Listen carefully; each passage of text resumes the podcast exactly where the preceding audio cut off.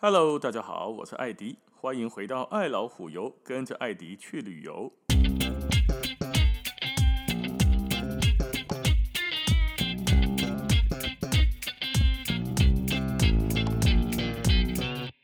本来这一集我们是要来讲德国的柏林首都吗？不过大家也晓得，这一个礼拜来，俄罗斯跟乌克兰开打了，真的开打了。普丁大帝果然啊，杀气腾腾。很多人就在问啊，哎呀，你俄罗斯很熟？对，俄罗斯很熟，算是蛮熟的了哦。那很多人就在问说，那乌克兰跟俄罗斯到底是为什么会打起来？是安怎？俄罗斯的普丁不惜一切也要开打乌克兰？干脆我们就插播一集，今天这一集就来讲讲乌克兰跟俄罗斯到底有什么恩怨情仇，搞到现在非打不可。可能很多人都还有印象，二零一四年的三月十八号那一天，俄罗斯将军队强行的开入乌克兰南边黑海的北边那个克里米亚半岛，克里米亚，乌克兰跟俄罗斯啊就爆发了克里米亚危机。随后呢，俄罗斯东部。比较跟俄国靠近一点的亲俄势力哦，看俄罗斯看赫 AI 然后也揭竿而起了，趁势在俄罗斯的帮助之下脱离乌克兰，加入了俄罗斯，以武力迅速的控制了东南部。就乌克兰东南部有一个地方叫顿巴斯，金马连闹独立的就这个地方来的哦。后来呢，乌克兰政府军跟亲俄势力的安娜就全面开打啦，乌俄两国就陷入了敌对关系。这八年来哦，二零一四年到现在二零二二年了吗？其实这个顿巴斯战争一直都没有停过，打打停停，造成上万人的伤亡啊。那早在二零二一，就是去年的时候，冲突就已经再次升级了。俄罗斯在乌克兰的边境调集了十万大军，准备随时开干。美国跟欧盟呢，那个时候袖手旁观的，皮康纳哦，那等下看，我看你敢不敢？结果俄罗斯随时有入侵乌克兰的可能性，没想到今年真的开打了。那要说到乌克兰跟俄罗斯到底有什么深仇大恨，咱们就得从乌克兰的历史开始来说起。时间回到九世纪，那个时候呢是维京时代，的北欧的维京人开始向外扩张，统治了一个很广大，算是很大的一个领土喽。他们的上层呢，就是维京人的贵族吗？下层就是一直扩张出来所碰到的这些东斯拉夫人。经过了几十年、几百年、几百年之后的融合，维京人慢慢的斯拉夫化。这一点斯拉夫人很厉害，因为不是斯拉夫被维京人给同化，是斯拉夫同化了维京人，慢慢的就斯拉夫化喽。九世纪以后，乌克兰的首都基辅嘛为中心。就现在的这个基辅啊为中心，东斯拉夫人建立了第一个民族性的国家。的记得国家都一年郎呐，都这个民族的人，不是什么熔炉，没有大融合，没有，就是这个东斯拉夫民族建立的国家，叫做基辅罗斯。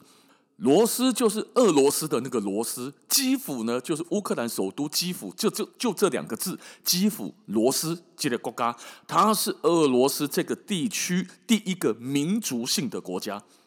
那么，大家知道哈，在大航海时代之前，世界的贸易中心在哪里？在现在的君，不是现在，在现在的伊斯坦堡，也就是那个时候拜占庭帝国的君士坦丁堡。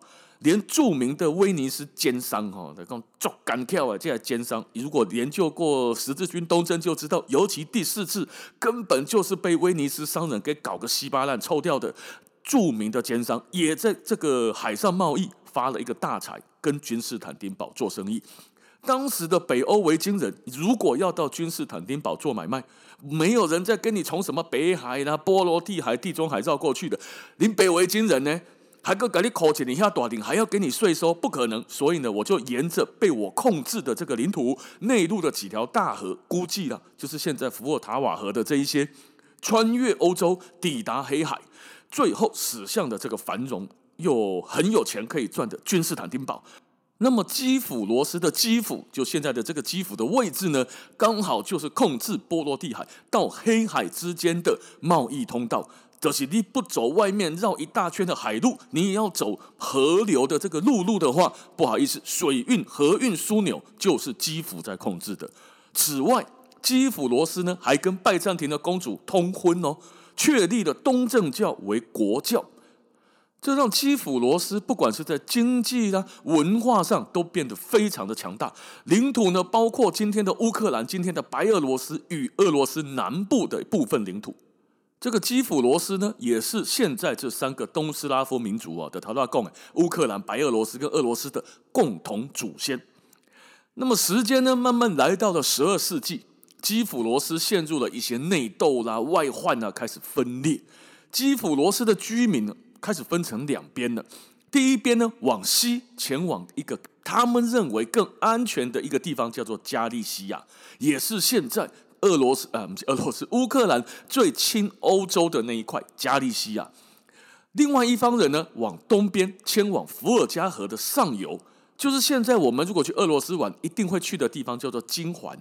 金环我觉得说起来叫弗拉基米尔，哇，哥丁讨起的地方叫诺夫哥罗德，往这两个地方。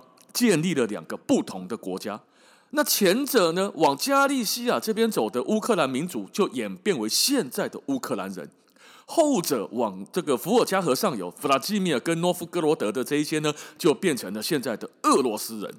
从此啊，这一对有着共同祖先的兄弟，在十二世纪开始分别走上了不同的道路，也揭开了数百年难分难解的恩怨。现在啊，Russia 这个字，罗斯啊，这个名号呢，已经被实力比较强大的俄罗斯给用走了啦。可以有注册器啊，被用掉了。不管是罗斯还是俄罗斯，那都是中文的翻译嘛。在俄文里面呢，就同一个字。格拉西亚前面那个啦啦啦啦啦啦那个弹舌音哈，拍谁我别笑。格拉西亚的这种发音就是罗斯，俄罗斯呢也带着前面一点蒙古语的俄罗西亚的这种发音，所以会翻成俄罗斯跟罗斯。但是呢，对俄国来说，港吉利啦。就历史脉络、文化继承、地理位置种种的迹象来看，很多专家学者是认为乌克兰才似乎是罗斯的正统。但是俄罗斯人当然不那么承认喽。十三世纪的时候呢，蒙古铁骑大概怎样嘛？蒙古人一路干到了妈的那个多瑙河畔呢、也横扫了整个俄罗斯现在的地方。后来成吉思汗他的孙子拔都，拔都就率领了大军攻占了基辅罗斯这个地方。蒙古大军一来，基辅罗斯跟周围的王公贵族啊，死的死，逃的逃啊，狼抬楚贴，给啊年瓦格里亚个不报价。也因为蒙古人的入侵呢，导致了东斯拉夫民族分裂为三个独立的国家，就乌克兰、俄罗斯跟白俄罗斯。俄罗斯透过大笔的贿赂，然后恭喜贿赂了，避免了亡国，但是一直给钱，一直给钱，把钱给蒙古人，贿赂蒙古人，蒙古人就没有消灭他们，可是也成为了蒙古人的附庸。后来蒙古人呢，在整个统治的领土里面成立了四大汗国吗？是流汗的那个汗哦，好，韩国，老光光，不是咱今嘛日本边啊迄个汗国，不是迄个。欧巴刚南 style 黑的韩国，我们是有哈四大韩国，其中最靠近欧洲的这个就是金帐韩国。金帐韩国成立之后，直接就派了俄罗斯人小老弟来来来，乖乖乖，你那么听话，我给你一个肥缺，你可以帮我收税，你去去跟你们这个周遭的所有的亲朋好友们，所有你周边的邻居们收税，你就是一个税收的代理人。在蒙古人的刻意的安排统治之下。逐渐的成长茁壮，时间来到了一四八零年，金帐汗国呢逐渐衰弱啦，有起必有落嘛。俄罗斯人这个时候开始你呀，讲啊，哈哈哈！趁你病要你命啊，你他妈的终于不行了吧？俄罗斯人直接就把金帐汗国给灭了，赶出了中亚及东欧，开始成功的统一了原本属于基辅罗斯的东北部。建立了莫斯科公国，成立了一个强大的东斯拉夫人国家，这个就是现在日后啊，就是现在俄罗斯的前身。至于乌克兰人呢，他没有向乌俄罗斯人这边靠近哦，他向了新兴的东欧强国，就是波兰立陶宛联邦，请他们来帮忙，请他们哦收留他们，或者是叫做联合啦，哦，通过一系列的合作跟通婚。乌克兰呢，成为了波兰立陶宛联邦的领地。那波兰跟立陶宛的这个联邦的人哈，马马做要挟为，人家就已经来求助靠过来了。他妈的，他在宗教上面呢，强迫乌克兰人信仰天主教，不能再信仰以前的东正教。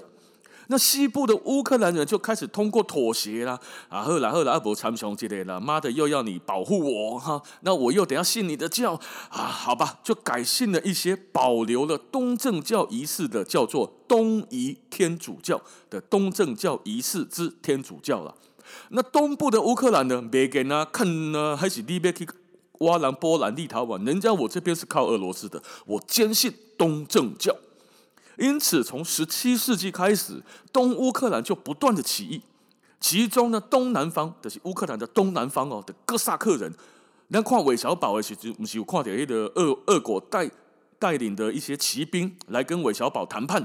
其中带来的厉的骑兵最厉害的就是哥萨克人，他们建立的哥萨克酋长国是整个十七世纪当中起义的中坚力量，非常强大的战斗力。哥萨克的西边那个时候实力强大的强敌吗？波兰立陶宛联邦国力黑的时阵吼，等在巅峰。东边是刚崛起的俄罗斯沙皇国，也正在急剧的扩张领土当中。南边更他妈不得了，强大的鄂图曼土耳其帝国是个横跨欧亚非的大帝国。最后哦，哥萨克人不要抖啊！看我难道三面开战吗？看早上我呢失散多年的东正教兄弟布拉德，因为你跟我一样。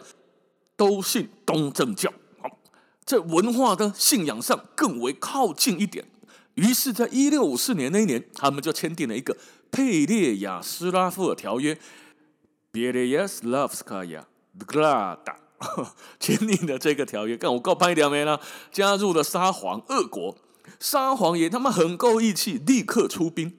兄弟要打是吧？来，我帮你。一六五四年到一六六七年之间。跟波利联邦展开了十三年的血战，真正怕刚好无天无命无地的，最终俄罗斯获胜，签订了安德鲁索沃停战协定，乌克兰从此一分为二，一边是俄罗斯这边呢，俄罗斯拥有东乌克兰，难怪现在东边比较亲俄罗斯啊，对吧？卡扎德伊耶啊，那波兰呢，则继续拥有西乌克兰的统治权。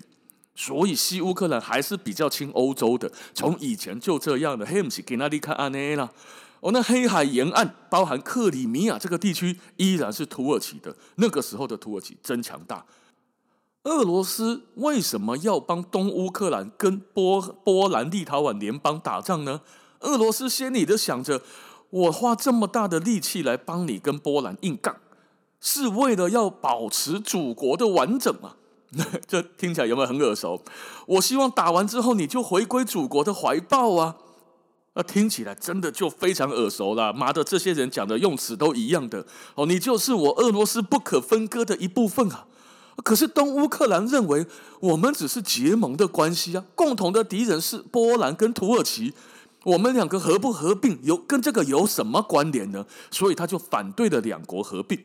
啊，这个时候波兰立陶宛看到，哎呦，东乌克兰干那个俄罗斯干那有些关不盖都赫哦，立刻又向东乌克兰招手，来来来来来，拍谁了哈？以前呢都是我不太好了，我做了一些哦这个伤害两边情感的事情，希望呢东乌克兰你跟西乌克兰不要分裂了，你赶快就回到我们这里来啊，来联邦之内可以跟我们波兰立陶宛政治地位平等。经济、军事上还有宗教，宗教也有自主权哦。我们不再强迫你们信仰什么东仪天主教或天主教了，你们爱信东正教就东正教，没有问题的。赶快回来吧！哦，冷冰冻那个已回来了。哦，那结果俄罗斯呢？看到东乌克兰跟波利联邦他妈的眉来眼去的，似乎有那么一点暧昧哦。没送啊啦，更小灯就去突然直接派遣大军进攻东乌克兰，不多说。除了兴师问罪之外呢，啪啪两巴掌，还拔掉了他东乌的自主权。你再也不要自治了啦！从此你就他妈的当我小弟。以前我是客气，只是拿你当小弟，没有说名义上你就小弟。但现在不同了，现在你的名义就他妈小弟。OK，你就是我的小弟。此后三百年间，俄罗斯就在东乌大力的推行俄国文化跟输出价值观。东乌克兰呢，就这样逐渐的被俄罗斯帝国融合、融合、融合，变成印大维啊，也就跟西乌克兰的差异越来越大。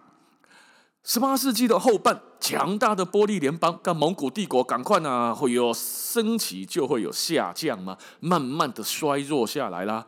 邻居呢强盛的俄罗斯跟奥地利之外，又崛起了一个新的普鲁士。最后啊，这个波利联邦呢被俄罗斯啦、奥地利啊跟普鲁士哈、啊，呱嚓呱嚓呱嚓瓜分掉了。西乌克兰跟俄罗斯就完成了统一，因为被瓜分回来了吗？原来呢，基辅罗斯的领土终于又回到了斯拉夫人的手中。哎呀，他妈的，祖国完整了。可是最西侧的那个加利西亚，就是十二世纪一迁就迁出去的那里，有没有？要等到一九三九年才回到俄罗斯的版图。然后十八世纪后半的邓艾呀，一九三九年才回来。跟俄罗斯的关系就比较冷淡了一点了。那由于乌克兰这个地理位置很特别，直接关系着俄罗斯西南方的安全，也关系着俄罗斯能不能掌控黑海。所以这个时候很重要。这个时候现在俄国要打乌克兰，也因为乌克兰的地理位置很重要啊。所以俄罗斯哈从古至今就始终没有放弃对乌克兰这个领土的争夺。那另一方面呢，俄罗斯人认为你乌克兰就是俄罗斯人啊，只不过十三世纪的蒙古人入侵，才让不拉的你走向了跟我不同的道路。今天呢、祖国强大了，不，祖国过来呀，祖国强大了，自然要让小兄弟你回归祖国的怀抱了。他妈的用词真的都很像啊，好好的来干个俄罗斯人，好不好？不要再干什么乌克兰人了、你他妈就俄罗斯人。哦，直到今天，很多俄罗斯人也还是认为说，乌克兰自古以来就是俄罗斯神圣不可切割的一部分，是俄国的固有领土。真的哦，听起来的跟台湾、中国好像好像的用词。嗯，之后三百年之间呢，俄罗斯跟鄂鄂图曼土耳其帝国在高加索、黑海啦、克里米亚、巴尔干半岛前前后后进行了十二次的血战。攻狼战斗民族金奖嘛，不是盖的啦！一下子呢跟波利联邦血战，一下子跟土耳其人血战，最后沙皇俄国都把土耳其人跟波利联邦打趴了，转赢呢，完全夺回乌克兰。接着呢，第一次世界大战爆发了，啊，慢慢的靠近现代，革命成功的列宁又因为布列斯特利托夫斯克合约，把西乌克兰又割了出去。这个合约写在哪呢？一九一八年的三月三号，苏维埃二国就是苏俄哈，苏维埃二国跟德意志帝国以及同盟国，同盟国是哪些呢？奥匈帝国、奥斯曼帝国跟保加利亚，在布列斯特这个地方签订了一个条约。条约里面主要确定苏俄单方面跟同盟国停战，苏俄正式退出第一次世界大战。第二，俄罗斯放弃对波兰、立陶宛、库尔兰、利夫兰跟艾斯特兰的管辖权，这些地方全部给德国。第三，俄罗斯承认芬兰、乌克兰的独立，并且从这些国家撤军。你看，他承认乌克兰独立的出去了，又放掉了。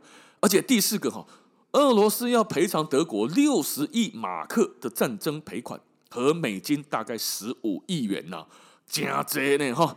所以直到一战结束的。西乌克兰又被拿走，那俄罗斯跟东乌克兰就成为苏联的创始成员国的苏维埃联邦哈，苏联。一九三九年，德国跟苏联再次的瓜分了其他的波兰啊那些地方，苏联又夺回了西乌克兰的领土。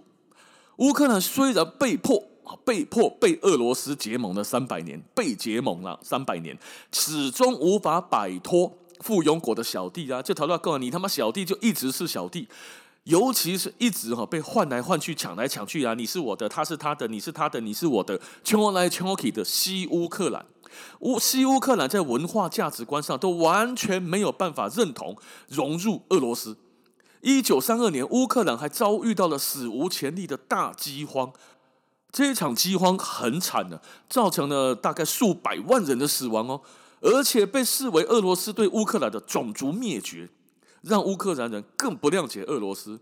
虽然哈同一时期在苏联各地都发生了饥荒，但是呢有一个词应该念作 “garadamor”，我不太确定 Golodomor 可能翻成念成 “garadamor”。这一词通常用来特指乌克兰民族聚居区的饥荒。很多学者认为乌克兰大饥荒是史德林上面农业集体化啦这种呃背景下出现的灾难。哦，它有它的自然因素，可是乌克兰人认为这他妈就政治因素，你就是俄国在搞我们，所以更不谅解俄罗斯人。二战期间呢，乌克兰嘛做水小诶，成为德国跟苏联交兵的战场，全国一度被德国占领。战争后，乌克兰恢复版图，可是仍然是苏联的加盟国之一啊。一九五四年的时候，哈，各升几寸。那个时候的总理呢，赫鲁雪夫或者赫鲁晓夫，为了庆祝乌克兰结盟的三百年把克里米亚半岛送给了乌克兰。从此，克里米亚呢就变成了乌克兰的领土了。所以，所以才会在之前哦，俄国就把它给抢回来嘛。哦，他所以那个时候是由克鲁晓夫给了乌克兰。当时引起了不少克里米亚人的反对，可是说实在话哦，克鲁晓夫送克里米亚给乌克兰，嘛是象征性和乌克兰送几年年啊，是啊，那因为你他妈你两个都是我苏联的主成国啊，我把左手的食指的东西放到左手的无名指，但对我来说是有差吗？不都在我手上吗？所以那个时候没差，但是今嘛有差，因为一九九一年苏联解体啦，乌克兰跟俄罗斯就各自独立了。克里米亚半岛到底是苏联的还是乌克兰的呢？已经没有苏联了，所以就变乌克兰的喽。哦，那西乌克兰这个地方长期都没有受到俄罗斯的统治，大量的人是信奉呃信信仰 信仰罗马天主教的，讲的是乌克兰语，哎，跟俄语是有那么一点差别的，虽然很像啊。那乌克兰西部成为了什么？当然的，乌克兰民族主义发源地。独立之后呢，不断向西方靠拢，想要加入的呢是欧盟跟北约，跟俄罗斯人呢越走越远。而东乌克兰则相反，东乌克兰在历史上比较早靠近俄罗斯，比较早被征服，所以恶化比较深。不是不是，恶化伤口恶化，俄罗斯化比较深，讲的呢也是俄语。苏联时期也是这个苏联的重工业区，被称之为俄罗斯的心脏。很多俄罗斯人移居到这边，跟俄罗斯的关系哈，跟西乌克兰的波港啊，看密切。从二零一零年的乌克兰总统大选投票，你就可以看得出来喽。靠近俄罗斯人的是亲俄的总的这个总统候选人，叫做亚努科维奇，票仓哈专播的乌克兰东部，尤其就是顿巴斯跟克里米亚最死忠了。那顿巴斯的金马写尔的时候，在普普丁打的地方就是顿巴斯。一起打的地方，他承认的那个独立国就是顿巴斯这边哦。那比较靠近西方的候选人叫做季莫申科，他的支持者很明显就分布在西半边，其中那个加利西亚更是亲西方的大本营。在政治上面啊，这两方势力就不断的反复争夺政权嘛，哈，就一下子小拉的蓝绿啊，那互相要争夺政权呐。可是呢，他们这样子的争夺就加速了国家走向分裂，因为他们非常明显的一个亲俄，一个亲欧盟，也埋下了克里米亚危机的伏笔啊。二零零四年有个橘色革命，革命之后呢，乌克兰亲西方的势力掌权了，强行的推动去俄罗斯化，并且终止全面终止跟俄罗斯的经济合作。这对于哈亲俄罗斯的东乌灰熊灰熊哎不乱呐，他妈的他就很不爽了。此外呢，乌克兰还跟北约眉来眼去，希望可以加入北约跟欧盟嘛。他也不是第一天这样希望的，他希望很久啦。可是如果乌克兰加入了北约，意味着北约可能可以在乌克兰部署军队哦，那等于是在俄罗斯的门口给你放几不赛呀？你觉得普丁大帝这不赛一刚吞下来，一波可能给吞下嘛？所以你个看，好吐吐吐吐个鸡嘛，爬起来呀！那二零一四年的时候，二月份，好亲俄罗斯的乌克兰总统被罢免了，反对派呢上台组建临时政府，一个月后，早就不爽的克里米亚安装趁乱举行脱乌公投。那五公投脱乌，九十七点四七趴的百姓决定脱乌入俄，加入俄罗斯。另一个亲俄罗斯的大本营顿巴斯也就有样学样，在暴乱后宣布独立。乌克兰政府直到五月的总统大选后，才开始发动大规模的军事反击，并且称之为反恐行动。乌克兰希望能够维持领土跟主权的完整啊。而俄罗斯希望基辅当局给予东乌更大的自治权或特殊地位，两方没有交集，就成了一个消耗战，消耗到了前两个礼拜。后来是在东北调啊，哦，乌克兰跟北约日益紧密的关系，惹到俄罗斯的普丁大帝的脸上啊，亲俄反俄冲突没有停歇过的顿巴斯地区，就是这一次参冲突的原因最大的原因之一了。普丁总统呢，二十一号的时候宣布承认乌克兰东部顿内茨克、甘嗯不是甘卢甘斯克这两个省为主权独立共和国。这两个哈，这两个国，这两个国体的德西顿巴斯地区，就是刚刚一直在讲的这个东乌，很俄罗斯化比较深的这个顿巴斯地区，以两个所在的独立啊，是安怎以边好这两个所在独立，我的这边好的乌克兰北宋啊，并且找一个理由派军打你，而且呢，俄军下令军队进去，名义叫做什么？名义叫做维和哦，所以这场仗哦，有其历史典故跟。实际现今的政治军事布局的意义存在，大家都认为说现在应该不太会打起来战争的吧？没想到啊，普丁真的很杀气腾腾，说打就打，说干就干，真的都开打了。在于我们一般老百姓来说，当然我们希望他不要打。俄罗斯是一个对于旅游业者来讲很值得旅游的一个地方，对于百姓的生活，大家也都希望可以安居乐业，不要有战争战乱吗？哦，所以我们当然衷心的期待，可以赶快的结束这一场战争，让两边的兄弟们好好的握手言和，坐下来把酒言欢，大家来风花雪月，啊不是啦，或谈天说地，安尼干不祝贺，对吧？哦，希望可以早一天恢复秩序，让我们再一次前往俄罗斯、乌克兰、白俄罗斯、波罗的海三小国、波兰等这些地方旅游。好了，今天的时间呢，就先到这边，跟大家分享一下俄罗斯跟乌克兰的恩怨情仇。希望我们可以赶快出国旅游，赶快战争停止。好，那感谢大家的收听，咱们下次见，拜拜。